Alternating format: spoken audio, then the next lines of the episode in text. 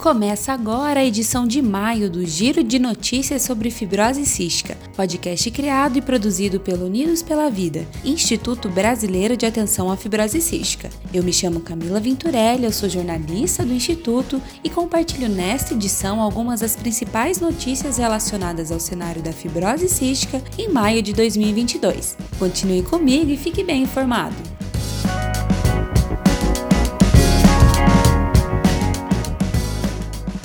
Nos dias 4 e 5 de maio foi realizada a centésima oitava reunião da Comissão Nacional de Incorporação de Tecnologias no Sistema Único de Saúde, a CONITEC.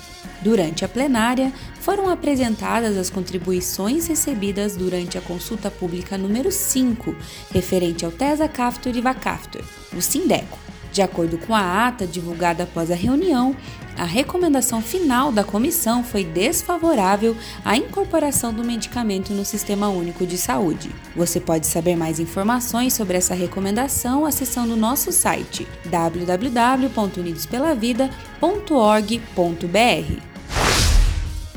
Durante as quatro primeiras semanas de maio, foi realizada a terceira edição do Rodando Brasil Online, projeto realizado pela Vertex em parceria com Unidos pela Vida e que busca, por meio de videoaulas online e ao vivo, abordar diversos aspectos sobre a fibrose cística com o objetivo de informar e empoderar a comunidade da doença no Brasil. Este ano foram realizadas quatro videoaulas focadas em saúde mental e qualidade de vida por meio da informação e rede de apoio. Todas as transmissões estão disponíveis disponíveis no canal do Unidos pela Vida no YouTube. Você pode rever em youtube.com barra Instituto Unidos pela Vida Fibrose Cística. Psicóloga no ambulatório de fibrose cística do Hospital Infantil Joana de Guzmão em Florianópolis, Simone Scheib foi uma das convidadas na aula de estreia e encerramento da terceira edição do projeto e contou como foi participar das transmissões. Foi uma honra e um grande prazer participar da terceira edição do Rodando Brasil Online com um tema que a cada dia ganha mais relevância no contexto da fibrose cística,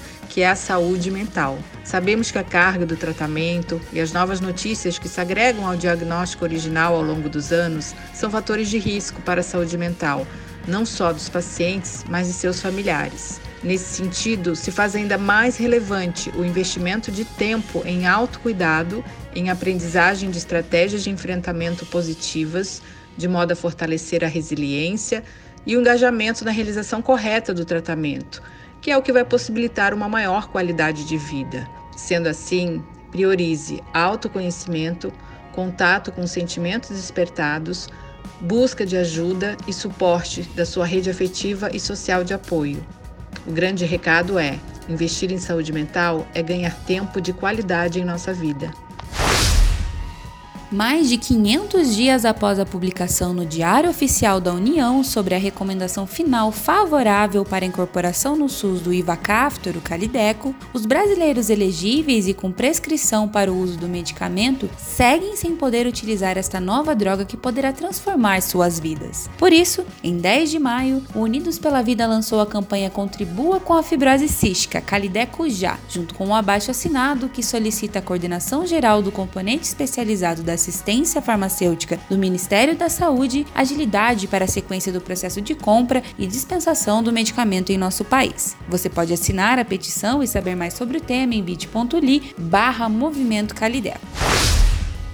A campanha nacional de vacinação contra a gripe de 2022 teve início em 4 de abril e tem como meta imunizar cerca de 76,5 milhões de brasileiros até o dia 3 de junho. De acordo com o calendário divulgado pelo Ministério da Saúde, o processo de imunização será dividido em duas etapas e pessoas com fibrose cística poderão se vacinar entre os dias 3 de maio e 3 de junho. Apesar da ampla divulgação sobre a importância da imunização contra a gripe, muitas pessoas ainda estão com dúvidas sobre o tema. Afinal, por que precisamos nos vacinar todos os anos contra o vírus? Quem responde essa pergunta é a bióloga doutora Cláudia Bica. Todo ano há uma nova cepa da influenza, por isso que todos os anos nós nos vacinamos para a influenza e os governos, né, as prefeituras, de modo geral, oferecem a vacina da influenza primeiramente para os grupos de risco, depois as doses que sobram as prefeituras liberam para a população em geral porque a vacina ela sempre protege contra casos graves da influenza. Ela é como a Covid,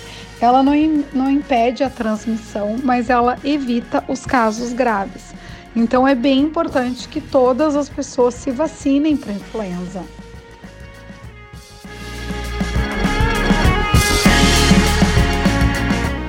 Chegamos ao fim de mais uma edição do Giro de Notícias sobre Fibrose Cística. Aproveite para acessar unidospelavida.org.br barra para fazer uma doação e fortalecer esse e outros projetos que realizamos por aqui. Agradeço a sua audiência e te espero no próximo episódio do nosso podcast. Até lá!